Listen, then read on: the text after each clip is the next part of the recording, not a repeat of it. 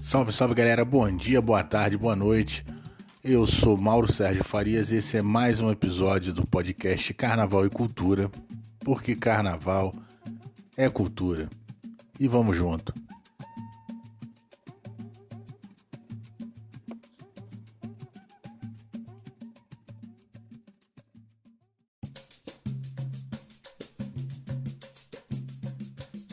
Bom, galera, quem tem acompanhado o nosso podcast quem tem escutado aí os últimos episódios, é, pegou algumas conversas muito interessantes, muito legais que a gente tem levado a cabo aqui, que a gente tem promovido com profissionais, com artistas, com gente que olha o samba e o carnaval sob diferentes prismas, sob diferentes óticas. É, a gente tem conversado aqui sobre múltiplos olhares em torno do samba e do carnaval. A gente já conversou com um pesquisador, já conversou com um cineasta, já conversou com uma jornalista, enfim, é, sobre diferentes olhares é, em cima dessa, dessa, dessa manifestação cultural, dessas manifestações culturais que são o samba e o carnaval. E a gente vem seguindo, a gente já tem é, outros bate-papos aí agendados com outros convidados é, nessa linha. Só que antes disso, eu achei importante a gente parar para bater um papo rápido sobre o samba de enredo. O samba de enredo enquanto gênero musical.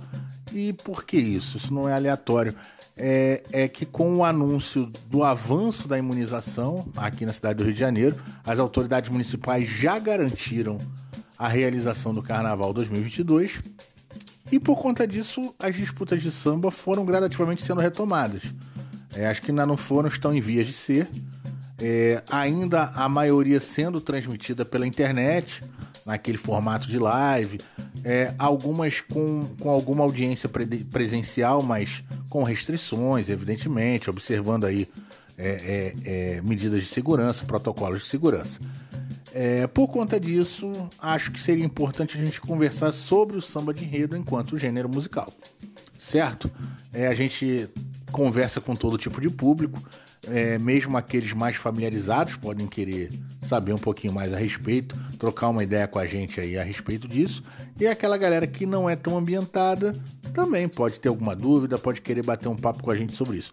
Então, antes da gente seguir com a nossa a nossa jornada aí de vários olhares sobre o samba e o carnaval, vamos parar um pouquinho. Hoje sem um convidado, só a gente aqui é, para bater um papinho rápido sobre esse tipo de música tão brasileiro, tão característico da nossa cultura, que é o samba de enredo. Simbora.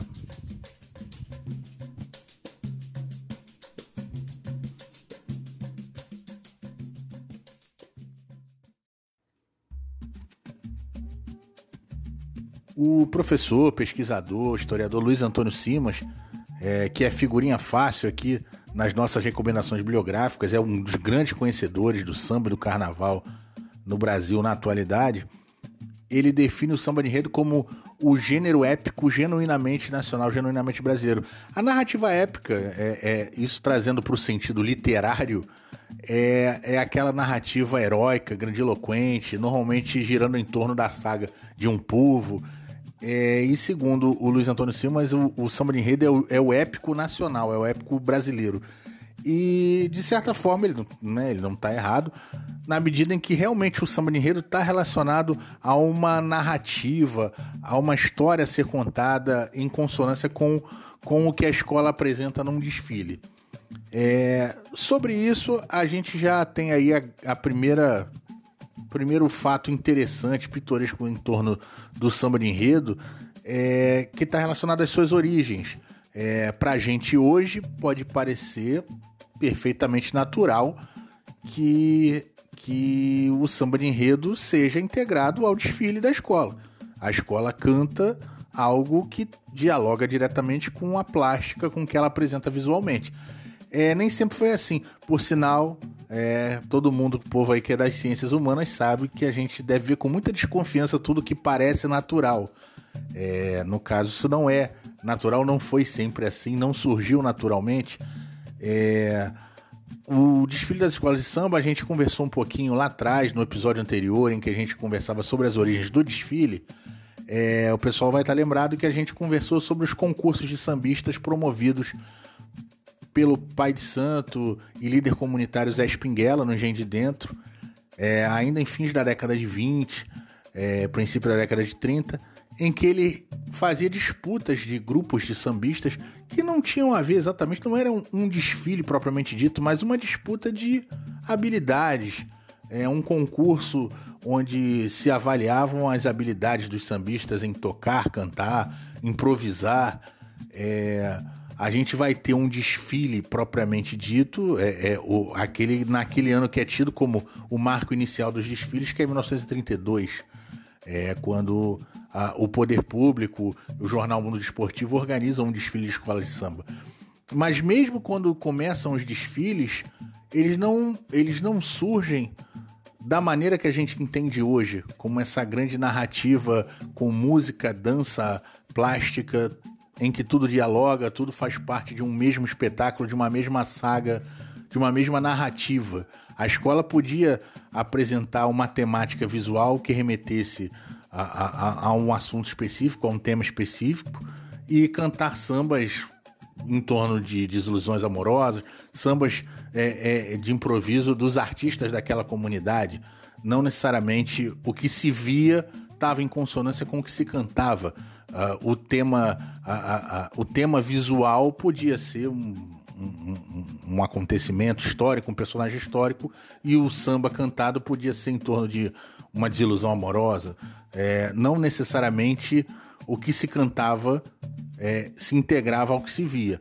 O primeiro registro em que a gente tem essa integração já é de alguns anos depois, é de 1939, é, quando a Portela por iniciativa do, do nosso grande professor, grande essa grande liderança que não, não é só da Portela, mas de todo mundo do samba, que é Paulo da Portela, é, compõe um samba é, chamado Teste ao Samba, que eu vou botar um pedacinho aqui para vocês terem uma ideia, inclusive das diferenças musicais do, do samba de enredo nos seus primórdios para o samba de enredo hoje, mas com o Teste ao Samba o, o samba se integra ao que é apresentado visualmente.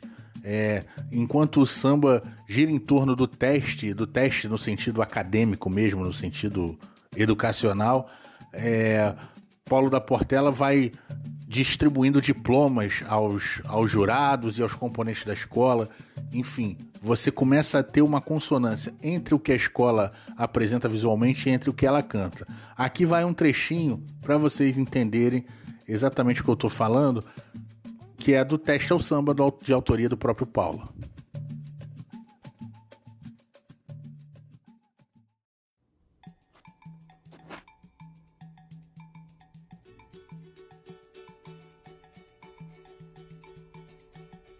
Vou começar a aula perante a comissão. Muita atenção, eu quero ver se diplomá-los posso, salvo o professor, da nota ele, Senhor.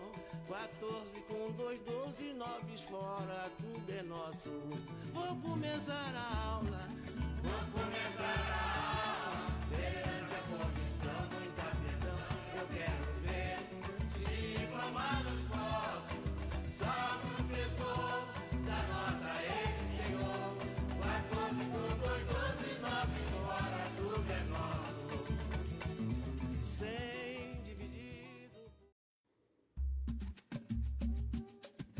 Bom, gente, só lembrando também que esse trechinho do teste ao samba que vocês acabaram de ouvir, vocês vão poder ouvir de forma completa, com mais detalhe, na playlist que a gente vai montar, como a gente já fez em vários episódios, em que a gente menciona artistas, sambas, é, enfim, que a gente menciona muita, muito essa parte musical, a gente normalmente monta uma playlist para vocês ouvirem depois de ouvirem o episódio para se situarem, terem a referência mais exata. E a gente vai estar tá montando uma playlist aqui de samba enredo, né? Não só tendo como norte uh, a qualidade, mas a, a, representatividade. Sambas de diferentes períodos, de diferentes formatos, para vocês terem uma, uma ideia mais ou menos da evolução cronológica do gênero, tá bom, pessoal?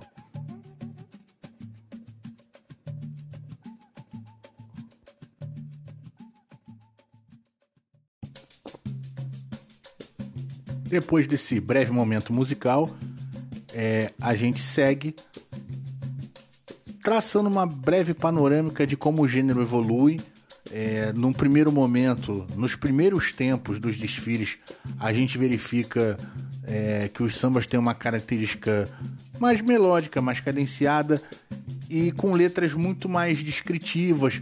Em geral, as temáticas dos enredos nesse período são muito focadas é, é, na história do Brasil e principalmente em fatos e, e personagens identificados como de uma historiografia bem tradicional, bem oficialista, é, até por conta do contexto da época em que os sambistas precisavam é, é, se apresentar para a sociedade como, como, como dignos de respeito, procurando afastar os estigmas que eram associados às, às populações é, é, negras, é, moradoras dos subúrbios e dos, dos morros da cidade.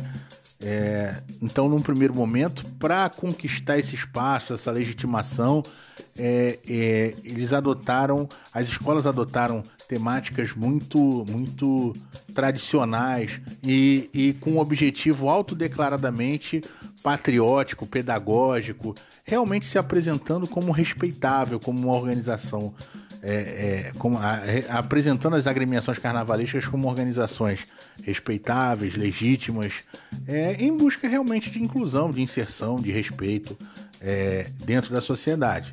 É, essas características vão, vão, vão prevalecer, é, vão começar a mudar por volta da década de 60, quando você também começa a ter uma diversificação nos enredos, é a época que você é, verifica a chamada Revolução Salgueirense, que é um movimento levado a cabo pelo, pelo grande Fernando Pamplona e pela comunidade do Salgueiro, pelos artistas que ele trouxe com ele para trabalhar no Carnaval do Salgueiro, né, artistas da Escola de Belas Artes, que começam a, a, a introduzir algumas mudanças temáticas que vão, vão acarretar em mudanças na plástica do desfile e também na mudança é, é, é, dos sambas de enredo que serão cantados. Então, é, isso começa a mudar ao longo da década de 60. A gente tem outras, outros fatores que vão levar a mudanças na maneira de, de, de fazer e de interpretar samba na, na, na década de 70, com o advento das transmissões televisivas, dos, das, das gravações, das primeiras gravações, é, o samba de enredo chega a um determinado momento que ele vira um produto fonográfico, isso também influencia, ele acaba tendo que se tornar um gênero que possa agradar não só o fulião que desfila, a comunidade que desfila, mas o fulião que ouve o samba de enredo é, num baile de carnaval, num bloco. É, isso faz também com que, aos poucos, as letras comecem a ficar um pouco menos longas, menos densas, é, os sambas comecem a ficar com um andamento um pouco mais acelerado. É, aqui e ali já começam a pipocar críticas sobre essas mudanças, é, é, alegações de que elas estariam descaracterizando o gênero. Né? Não são poucos os sambistas respeitáveis que começam a apontar nesse momento uma, uma descaracterização dessa manifestação cultural como um todo, tanto do desfile quanto do samba, enfim, candeia. A gente, a gente começa a ter aqui e ali, é, ao longo da década de 70, começam a pipocar críticas. É, chegando na década de 80, a gente já começa a verificar críticas, inclusive mais, mais consistentes dentro do próprio meio do samba. A gente já começa a ter alguns enredos é, é, é, muito, muito emblemáticos nesse sentido. 82 é o ano do Bumbum Paticumum pro Gurundum, do Império Serrano, em que se critica as super escolas de samba SA, as super alegorias que escondem gente bamba, né? o samba que é comercial, que, que já não, não contempla, não, não, não respeita mais as próprias características do gênero. Enfim, é, década de 80 para década de 90 você começa a ter o, enredos patrocinados por grandes empresas. Isso também faz com que é, a, a, a qualidade dos sambas também entre muitas vezes em questão. Mas o fato é, é, ele não. Ele, ele sempre, a partir desse, desse marco estabelecido lá no começo, né, com o teste ao samba e tal, o fato é, o samba é um gênero épico, é um gênero que traz uma narrativa que é coerente com um espetáculo visual que também traz o que, que, que se completa nessa narrativa. É, onde plástica, onde visual e música dialogam e se complementam para contar uma história, para contar um enredo. Né? Essa, essa é a grande característica do samba de enredo. É, isto deixado claro, é, a gente vai é, fazer uma, uma, algumas recomendações bibliográficas bem básicas para quem quer conhecer um pouco mais sobre o gênero samba de enredo, sobre a sua história, sobre a sua evolução e sobre os seus principais artistas, sobre aqueles aqueles compositores de samba de enredo que se destacaram no Carnaval do Rio de Janeiro.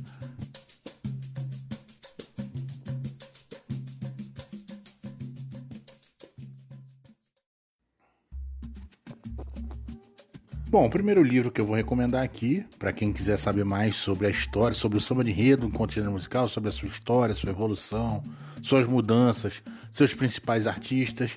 É, esse não é novo, já foi recomendado aqui algumas vezes. É uma obra capital para quem quer conhecer mais de samba, carnaval, samba de enredo no Rio de Janeiro, que é o Samba de Enredo História e Arte, do já mencionado Luiz Antônio Simas, é, em parceria com Alberto Mussa é, é lançado pela editora Civilização Brasileira. É, esse eu não vou me deter muito, porque esse livro eu já recomendei algumas vezes aqui. ele, assim, ele é uma obra básica. Ele traz a história e a evolução do gênero, traz um pouco da história das principais escolas do Rio de Janeiro, é, a, em, juntamente com a história das suas comunidades, das comunidades onde essas escolas se originaram e dos principais artistas do gênero. É bem completo, bem sintético, linguagem fácil, acessível. É, não tão acessível ao livro, que já ele já é um livro que fez um razoável sucesso, então ele já é um pouco difícil de encontrar. É, talvez você tenha que correr aí um sebo, enfim, é, uma estante virtual, comprar usado, mas ele, ele é um livro fundamental para quem quer saber mais sobre o gênero. Minha outra dica é um lançamento novíssimo, acabou de sair agora, assim, tá queimando aqui.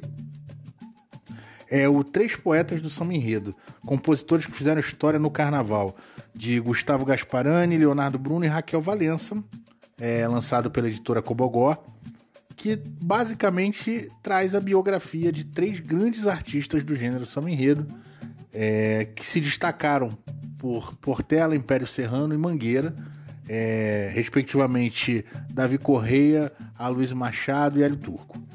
É, também é outro livro fundamental para compreender o gênero, é, afinal são três dos maiores expoentes do gênero, é, também por, por uma galera que sabe muito do assunto, é, todos os envolvidos na produção já tem obras anteriores também que a gente já recomendou em outros episódios do podcast. Enfim, imperdível. É, e a terceira é ela, ela é uma biografia específica de um dos compositores biografados no Três Poetas de Samba Enredo, que é o Aloysio Machado, do Império Serrano, é, que é o autor de muitos clássicos, dentre eles é, é, Verás que um filho teu não foge à luta, Bumbum Paticumbum pro Gurundum. É, ele também tem, é autor de muitos sambas de terreiro, né, sambas de mediano. É, é um compositor fundamental para a história do gênero. E ele tem uma biografia só dele, que é a Luiz Machado, sambista de de fato rebelde por direito, de Luiz Ricardo Leitão, da editora Outras Expressões, em parceria com a UERJ. É, tá, ele é, ele é, o Luiz Ricardo Leitão ele é pesquisador da UERJ e ele tem essa biografia fundamental do Luiz Machado. A Luiz Machado, que por sinal é um personagem muito rico dentro da história do samba, que além de ser um compositor de, manche, de mão cheia, também é um artista muito engajado, é, muito crítico. É, é assim, é um personagem muito rico, muito bom de se conhecer, e o trabalho desse trabalho do Luiz Ricardo Leitão é primoroso. É, essas são dicas para quem quer se inteirar mais no, na, na história do gênero. É, você até pode também tem outras fontes assim boas. É, eu já recomendei em outros também em outros episódios a, a, a coleção Família do Samba, em que é, em que se conta a história através de crônicas das principais escolas de samba do Rio de Janeiro, agrupadas por temáticas. É, as matriarcas, que são aquelas mais antigas, mais fundamentais para o gênero, é, as primas sapecas, que são aquelas, é, aquelas escolas marcadas pela irreverência, pela alegria. Em todos esses livros, é, você vai ter algumas crônicas que versam sobre os principais compositores dessas agremiações. Tá? Então também é uma maneira de você conhecer mais sobre o gênero, sobre a história do gênero e a história dos artistas que fizeram o samba de enredo do Rio ser o que é. Tá? É... Fora isso, fora as dicas bibliográficas, vocês podem ouvir também, podem acompanhar também a playlist que a gente vai estar tá recomendando aqui. É só procurar é, pelo, pelo podcast, né, pelo perfil do podcast do Carnaval e Cultura a playlist de samba de enredo do Carnaval e Cultura. Tá? Vocês. É, é ali a gente vai estar tá procurando selecionar é, sambas representativos de diferentes épocas do Carnaval Carioca. Tá? Então a gente vai recorrer a algumas coleções históricas, como aquela famosa coleção que a Sony lançou com os sambas mais conhecidos de 10 grandes escolas do Rio de Janeiro. É, enfim, discos antigos de samba enredo, regravações, enfim, montar uma, uma visão bem panorâmica de como o gênero cresceu, mudou, evoluiu, enfim. É, esse é um conhecimento que não poderia vir só da leitura, ele também tem que vir da, da fonte primária, teria que vir da, da, da audição dos sambas. Tá bom, galera? Essas são as dicas para quem quiser se aprofundar um pouquinho mais nesse assunto, tá? É, e agora a gente vai só, antes de, de, de se despedir, deixar algumas dicas, alguns recados importantes aqui para vocês, para todo mundo que acompanha o nosso trabalho aqui no podcast.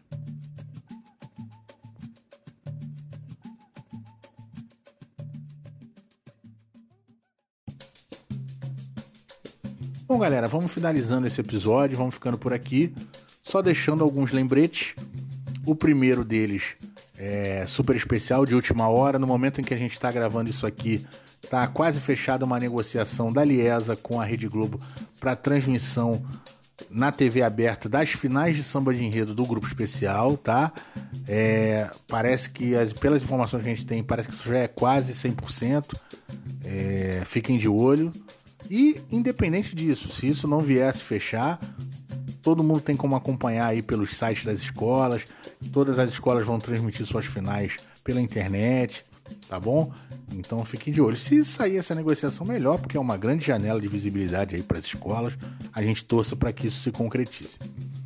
É, o outro aviso que eu quero dar aqui é que, como vocês bem sabem, o nosso podcast já está em várias plataformas, está no Spotify, na Anchor, no Google e entre essas muitas plataformas, o nosso podcast também está na Aurelo.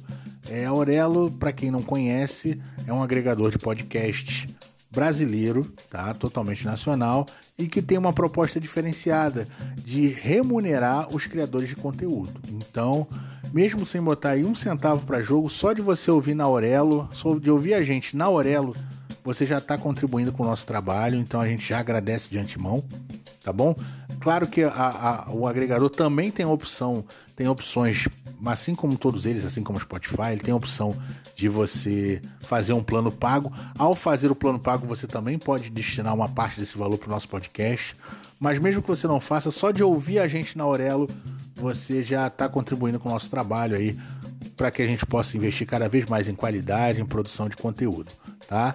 A gente também tem os nossos links aí que sempre vão estar na descrição da nossa campanha no Apoia-se, do nosso Pix. Tá? Qualquer forma de contribuição aí com esse trabalho é muito bem-vinda. E por fim, para terminar, né, o último lembrete que eu quero deixar aí, como vocês sabem, e além desse trabalho aqui no podcast, eu integro o Departamento Cultural da Portela. E não deixem de acompanhar no nosso no Instagram do Portela Cultural a série de programas que a gente vem fazendo é, nos pontos do perímetro cultural de Oswaldo Cruz. É, como eu já apresentei aqui também no episódio anterior aqui do podcast, o Perímetro Cultural de Oswaldo Cruz é um, é um, é um conjunto de, de lugares significativos para a história e cultura do bairro de Oswaldo Cruz e para Portela. É, a gente está fazendo vários programas visitando cada um desses pontos e conversando com pessoas que ajudaram e ajudam a fazer desses lugares verdadeiros pontos é, é, multiplicadores de cultura e que engrandecem a história da escola. Tá? A gente recentemente gravou um na, na antiga estação Dona Clara, que é a atual Praça do Patriarca, é, que está muito legal. Então prestigiem lá no Instagram do Portela Cultural esse, esse outro trabalho que a gente desenvolve na área do samba e do carnaval. Tá bom, galera? No mais é isso. É, agradeço muito a, a, audiência, o carinho de vocês, as manifestações que a gente recebe pelas redes sociais.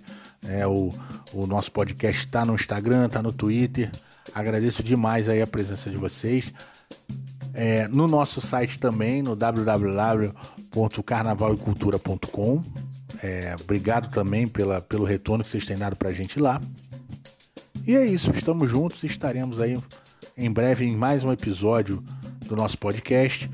É, eu sou Mauro Sérgio Farias e você está aqui no Carnaval e Cultura, porque Carnaval é cultura. Obrigado, galera, e estaremos juntos aí em breve, breve em mais um episódio, mais um bate-papo. Valeu, fui!